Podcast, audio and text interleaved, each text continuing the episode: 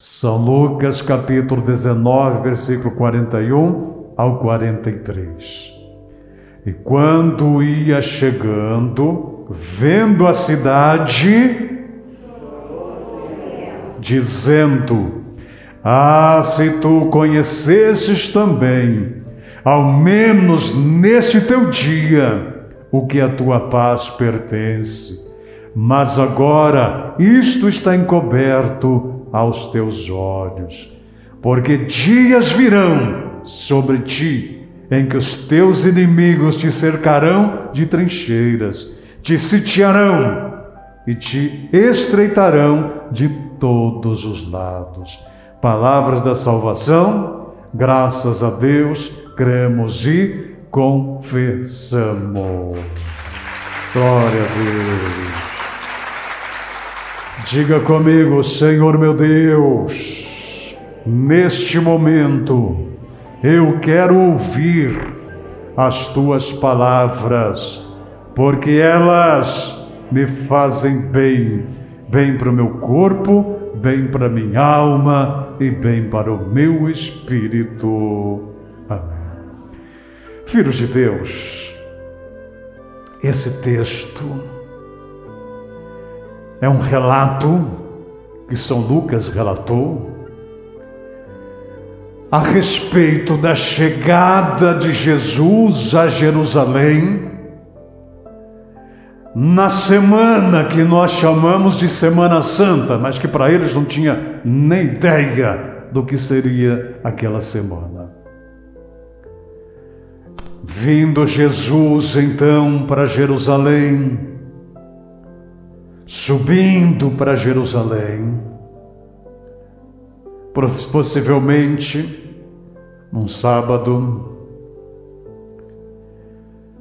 Naquele tempo de sábado não se podia caminhar muito, se podia caminhar, existia um limite, porque naquele tempo as pessoas guardavam o sábado. Mas Jesus, possivelmente num dia de sábado, caminhando para Jerusalém, subindo para Jerusalém, junto com os apóstolos, possivelmente já quase escurecendo, porque daí né, o sábado era até o escurecer do sol, depois já era um outro dia. A, a marcação de dias para eles eram diferente da nossa. O nosso dia termina a que hora, dona Lourdes? A Lourdes disse seis horas da tarde. Tá certo ela? Naquele tempo de Jesus até poderia, né?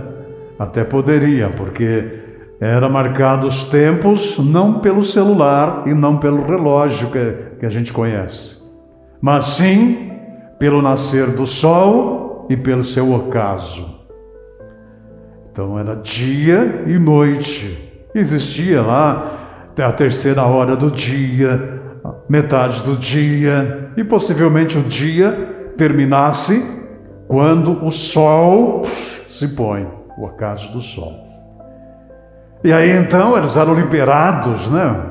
Terminou o sábado, o sol se foi, terminou o sábado. Então Possivelmente Jesus estivesse caminhando exatamente naquela janela de horário para não causar escândalo. Não que Jesus quisesse obedecer ao sábado, ele era o nosso próprio sábado.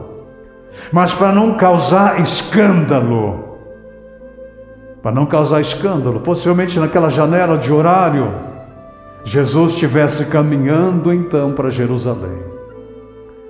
O que aconteceria em Jerusalém no dia seguinte? Jesus parou ali próximo do Monte das Oliveiras.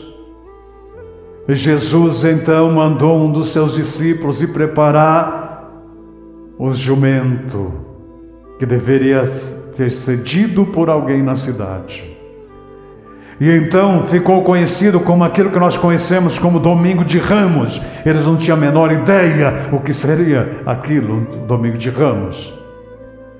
Mas o domingo de ramos, então, vocês se lembram, porque a gente levanta nossos ramos e cantamos: Hosana, Hosana, bendito que vem em nome do Senhor, Hosana nas alturas.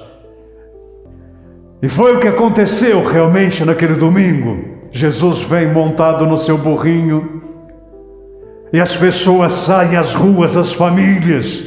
Muitos tiram suas capas e colocam para Jesus passar pertinho delas.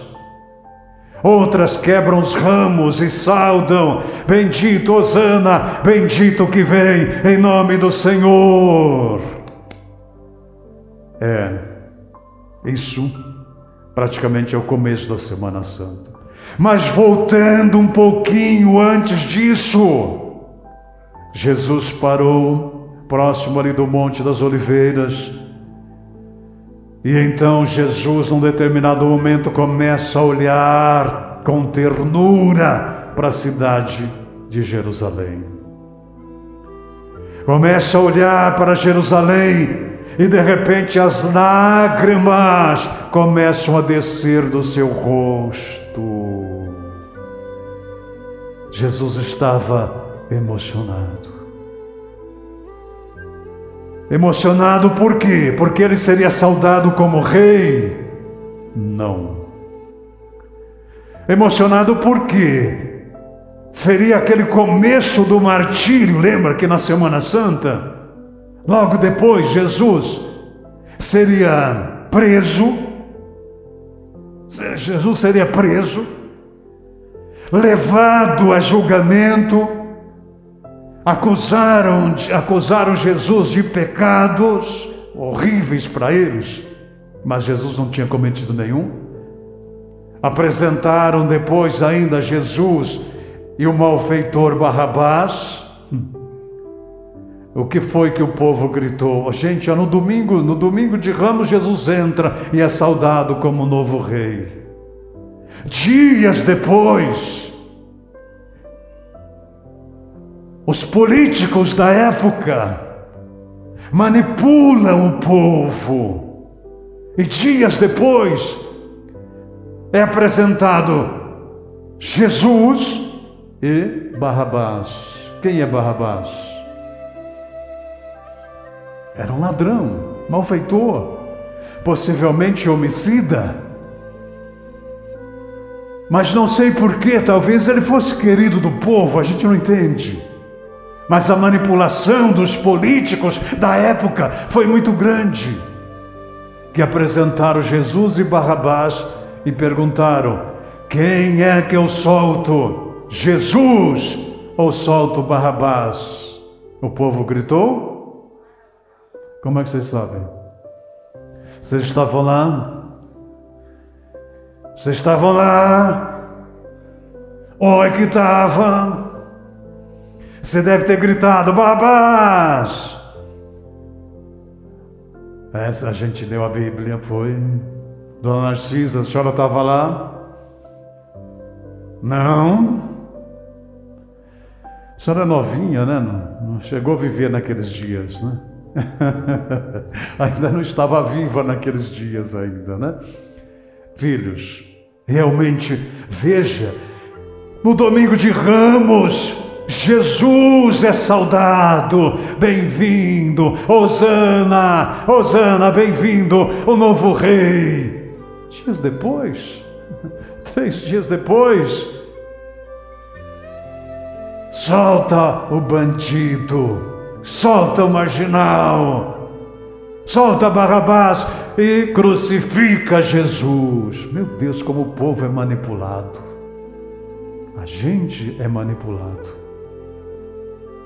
Lourdes, a senhora é manipulada. É, sim. Os políticos conseguem manipular a gente. Conseguem manipular. Eles contam um monte de mentira, um monte de vantagem, a gente acredita. E aí ele manipula a gente. Verdade. Filhos de Deus. E então Jesus né? E ali começa verdadeiramente a judiação que fariam com Jesus, os açoites, o derramamento de sangue, aquela coroa de espinho que lhe tacaram com vontade para cortar mesmo e descer o sangue. Açoites, crucificação com aqueles, com aqueles, como é que fala, aqueles negócios assim.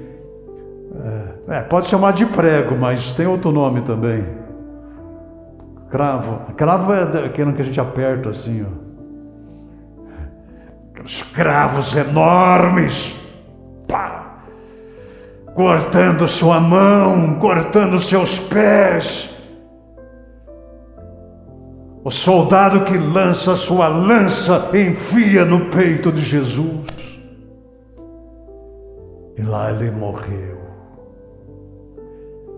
Voltando antes do isso, Jesus, antes disso, uma, quase uma semana antes disso, do sábado para domingo, Jesus estava emocionado, olhando para Jerusalém. Será que ele estava pensando no que ia acontecer com ele? Será que ele estava emocionado porque ele sabia que ele estava indo para um matadouro? É? É como uma ovelha, como um, boi que está indo na direção do matadouro e sabe que ali vão matar ele. Não, apesar de tudo isso, Jesus estava disposto a viver aquilo. Não por ele, mas por mim, por você, pelas pessoas que Jesus queria salvá-las do inferno. Jesus merece, Jesus merece. Diga glória a Deus. Voltando um pouco ainda, Jesus chorando. Antes de tudo isso, Jesus derramou lágrimas, ficou muito triste, não pelo que ele ia sofrer, mas Jesus diz: ah, Jerusalém, Jerusalém. Jerusalém, se vocês conhecessem, ao menos nesse dia de visitação, que eu estou no meio de vocês. Se vocês soubessem, Jerusalém, a quem pertence a paz de vocês. Mas isto agora está encoberto aos olhos de vocês. Veja, Jesus estava então chorando, não pelo sacrifício, pela dor que ele iria sofrer. Jesus estava chorando porque ele via aquele povo de Jerusalém anos depois sendo destruídos.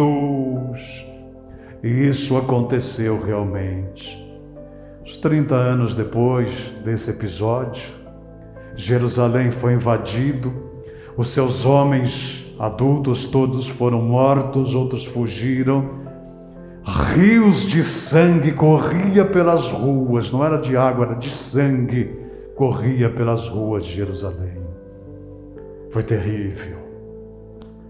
Possivelmente Jesus estivesse vendo isso, mas mais do que isso, Jesus viu que aquele povo de Jerusalém o recusaria como seu Salvador. E aquele povo, mesmo depois de cercado pelos seus inimigos, chegaria o dia que eles seriam lançados no inferno. E Jesus estava ali dizendo e vendo: Ah, Jerusalém, se vocês soubessem, sou eu Sou eu a salvação de vocês. Sou eu o motivo da paz de vocês. E vocês não vão entender, vocês não vão aceitar. Isto está encoberto aos seus olhos. Oh, coisa triste que Jesus estava vendo. Quer dizer, era como se ele estivesse dizendo: todo esse sacrifício que eu vou passar todas essas dores que eu vou viver.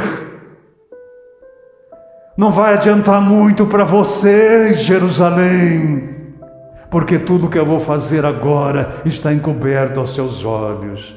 Então Jesus chorava, não pelo que, iria, pelo que ele iria enfrentar, as dores, a humilhação, não porque ele seria assassinado, mas ele chorava, porque apesar, apesar de tudo que ele ia passar, aquele povo ainda iria morrer sem salvação.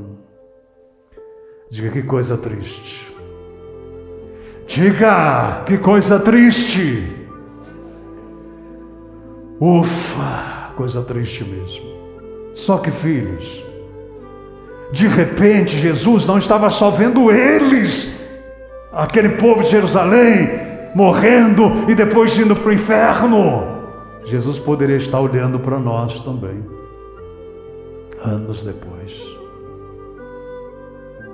É, filhos, muitas vezes Jesus se apresenta a você, te atrai você à igreja.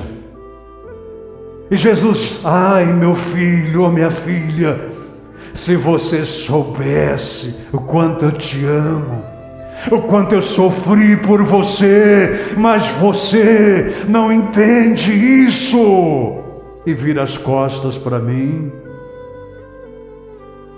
e não não vive os meus ensinos, não entende tudo que eu passei por você.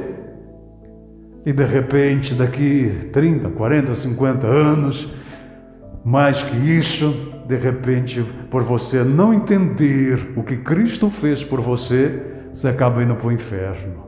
Coisa triste. Jesus poderia estar chorando por você. Porque Jesus te ama mais do que teu namorado, mais do que teu marido, mais do que a tua esposa, Jesus te ama. Mais do que teus filhos, Jesus te ama. É verdade. Ninguém conseguirá nos amar como Jesus nos ama. Ninguém, não tem como. Ele foi o único a se entregar daquela maneira para que a gente tivesse chance de ser salvos. Filhos, façamos um comparativo. Muitas vezes, e na maioria das vezes, a gente vem pela igreja, vem, a gente vem para a igreja pelas nossas emoções. É. A gente vem pelas nossas emoções. Um, ai, eu estou precisando ir na igreja, que a minha vida está ruim. Você veio por emoção, porque a tua vida está ruim. Então você sabe que vindo para a igreja, Jesus, Deus vai agir e vai te ajudar a melhorar de vida. Então você veio na igreja por emoção. Pode vir, Jesus não nega isso, pode vir. Ele vai te ajudar também. Outro, também vem na igreja por emoção, tá? Desempregado, ah, eu vou na igreja, tenho certeza que eu consigo emprego. Deus vai me abençoar. Eu vou lá pedir oração, as emprego vai. Você veio por emoção. O outro, família está tá destruindo minha família, reverendo, ora por mim. Você veio à igreja por emoção. É como aquele povo que saudou Jesus num domingo de ramos. Eles saudaram Jesus pela emoção. Alguém saiu avisando por ali: olha, é o novo rei, está chegando. Então todo mundo, pela emoção, saiu e foi pelas ruas e na entrada da cidade. Bendito que vem em nome do Senhor, Hosana. Pela emoção. Mas nós, queridos, não devemos simplesmente, devemos vir na igreja pela emoção, mas não somente pela emoção, e sim pela razão. A gente não precisa motivo emocional para vir para a igreja, para permanecer na igreja. Não. Nós temos que vir para a igreja quando a gente está triste, sim, mas quando está feliz, quando a gente tem vontade de vir e quando não tem. Por quê? Por quê, queridos? Senão a gente vai estar fazendo como aquele povo que saiu às ruas no domingo de Ramos, bendito que veio só pela emoção, mas não permaneceram em Jesus, se afastaram de Jesus, viraram as costas para Jesus. E dias depois deixou o povo gritar: solta Barrabás, o malfeitor, crucifica Jesus.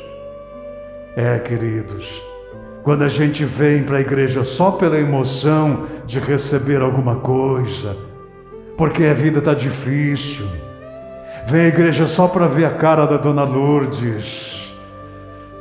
É, é, você achou feia dona Lourdes? Dona Lourdes foi princesa do Bexiga.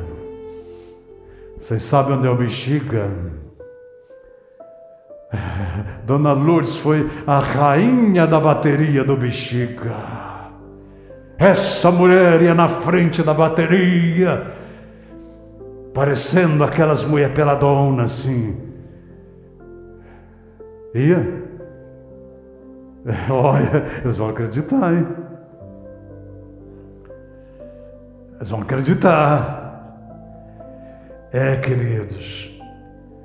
Nós precisamos saber, meu Jesus, eu venho para a igreja porque eu te amo. Eu venho para a igreja porque eu tenho um compromisso. Eu tenho um compromisso contigo, Jesus. Porque a minha salvação depende de ti, Jesus. Eu não venho só na igreja pela minha emoção.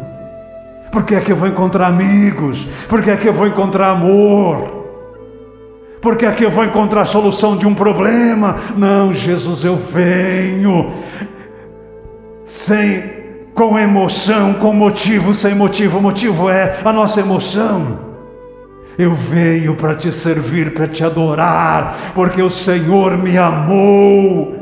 O Senhor aceitou sofrer, derramar seu sangue, morrer crucificado por mim. Isso é compromisso que o Senhor teve comigo para não me ver ir para o inferno.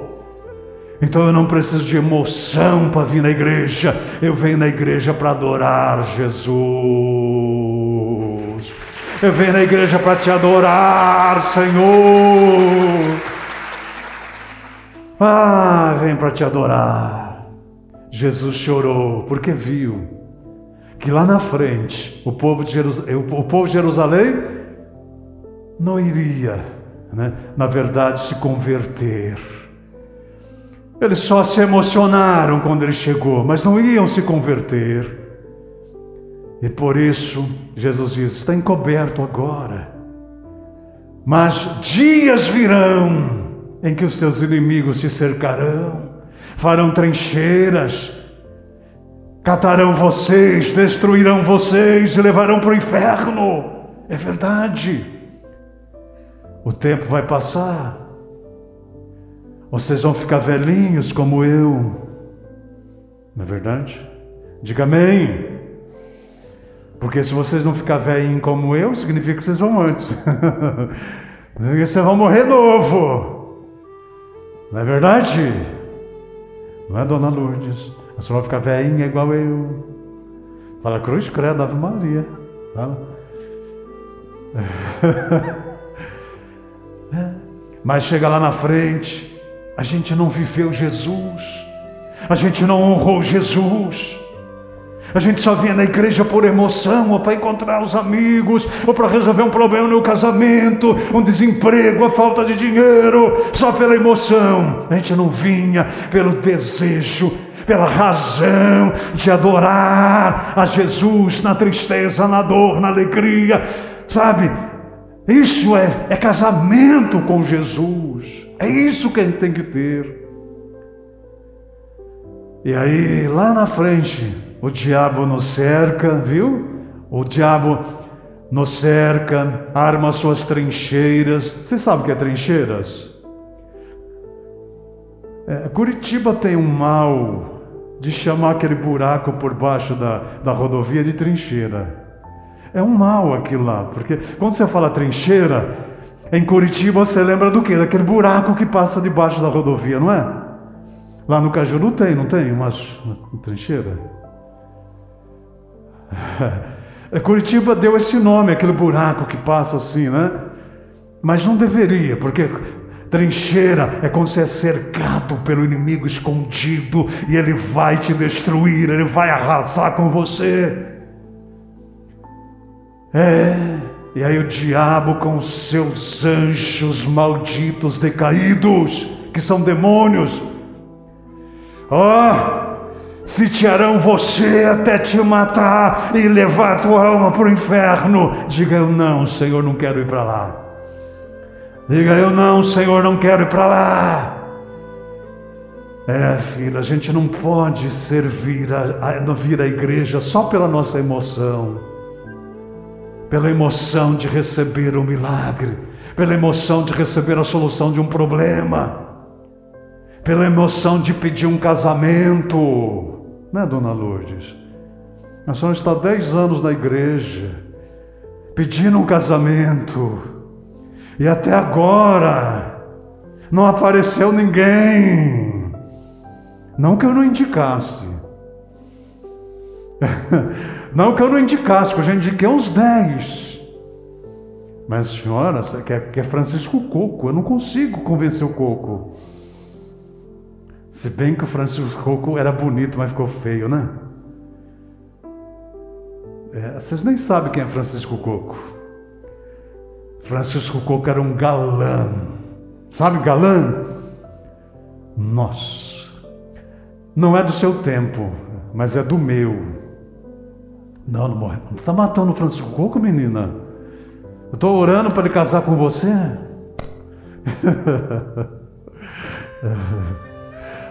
é, Francisco Coco era um galã bonito. Não é do tempo de vocês, não.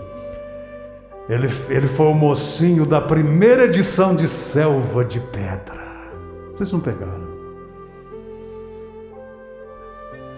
É, filha, eu era pequeno. Nem televisão em casa eu tinha. Naquele tempo a gente ia assistir na casa do vizinho. É, filho, vocês não pegaram esse tempo, não. A gente ia na casa do vizinho de noite assistir novela. É, eu me lembro que Francisco Coco um dia, no, no auge da novela Selva de Pedra, ele foi andar pelo viaduto do chá em São Paulo. Meu Deus, ele não conseguiu andar. Toda a mulherada queria tocar no Francisco Coco. Era lindo! Né, dona Lourdes? Mas um galão igual o Francisco Coco ia bem, não ia não? É? A senhora não ia ficar feliz? Não. Melhor não, né? Melhor não. Tá bem assim, né, dona Lourdes? Muito melhor assim. Sabe, filhos? Então, a gente não tem que vir na igreja pela nossa emoção. Ai, hoje eu vou lá. Você pode vir, você pode vir, a gente vai orar, Jesus vai te abençoar. Mas você tem que entender que Jesus, Ele não quer só te curar o seu corpo doente. Jesus não quer só resolver o problema do teu casamento, Ele quer te dar algo muito maior que você vai usufruir na vida eterna, que é a tua salvação. A tua salvação. Meu Deus! Não, não devo esperar ter emoção para ir na igreja. Está frio, está calor. Ah, eu vou na igreja para buscar uma bênção, vou buscar uma cura, vou buscar o exorcismo. Não. A gente tem que ter compromisso com esse Deus, porque Ele nos ama, porque Ele é tremendo, e Jesus faz tudo isso para nos salvar, para nos tirar daquele lugar horrível que é o inferno. E a gente não pode passar despercebido. Agora é o nosso tempo de reconhecer Jesus. Veja que Jesus diz: Ah, Jerusalém, se tu conheceste também, ao menos neste teu dia, hoje é o nosso dia de tomar decisão por Jesus. Não é amanhã, não é depois, é hoje. Dizer, Jesus, eu tenho errado, porque eu tenho servido a Ti ou ido na igreja só pela minha emoção. O dia que eu não estou com vontade, eu nem vou. O dia que eu não estou com vontade, nem vou. Não, filhos, diga para Jesus. Faça um pacto com Jesus. É seu dia de estar na igreja, pertencer à igreja, ser de Jesus, jogar no time de Jesus, de mais ninguém. Não preciso ter emoção para vir na igreja, eu tenho compromisso com meu Deus. Eu sirvo esse meu Deus. Eu quero servir a Deus e ter compromisso. Tem o nosso dia de vir para a igreja, é um dia sagrado. Veja ou outra, tudo bem que você está de férias, vai viajar. A dona Lourdes, ela tem um apartamento lá em Camboriú, você pode pedir emprestado, eu autorizo. Sabe aquele prédio mais alto do Brasil? Que construiu em Camboriú? Dona Lourdes comprou a cobertura de um deles. Cobertura! Oh, escutou lá? Glória a Deus, Dona Lourdes. Mas não me convidou até agora para ir lá benzer a cobertura dela. Eu torcendo para ela me convidar, para ela benzer a cobertura, e ela não me convida. ah, filhos, Jesus te ama como ninguém. Ele não quer que você se perca. Ele não quer ver você fora da igreja. Ele pagou um preço tão alto para te tirar do inferno.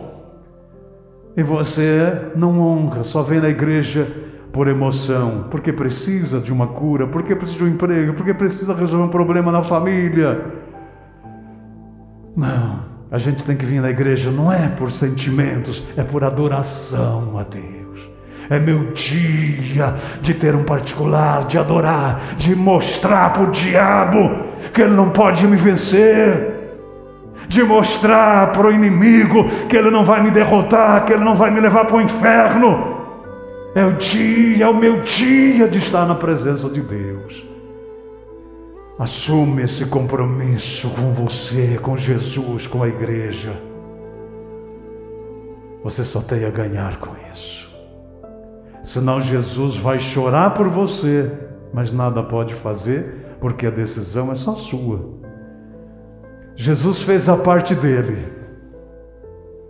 Até chorou por eles, porque sabia que eles não iam aceitar a sua palavra.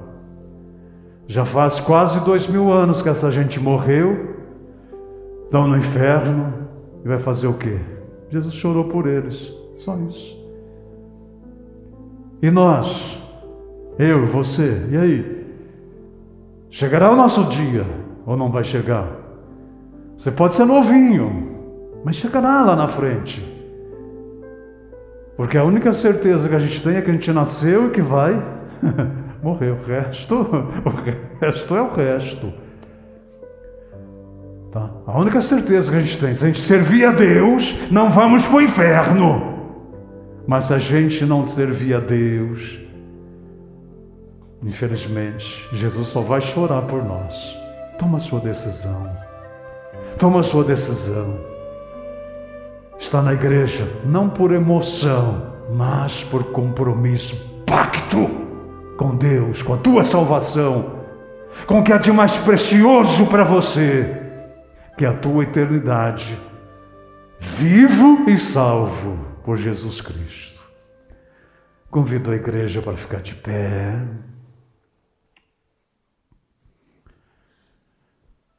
Feche seus olhos. Reflita sobre esta mensagem. Reflita sobre esta mensagem. Vir à igreja, viver com Jesus, pela emoção ou pela razão do nosso pacto com Deus, do nosso pacto com Deus, pela nossa salvação. Pacto com Jesus para que tudo que Jesus fez por nós não seja em vão.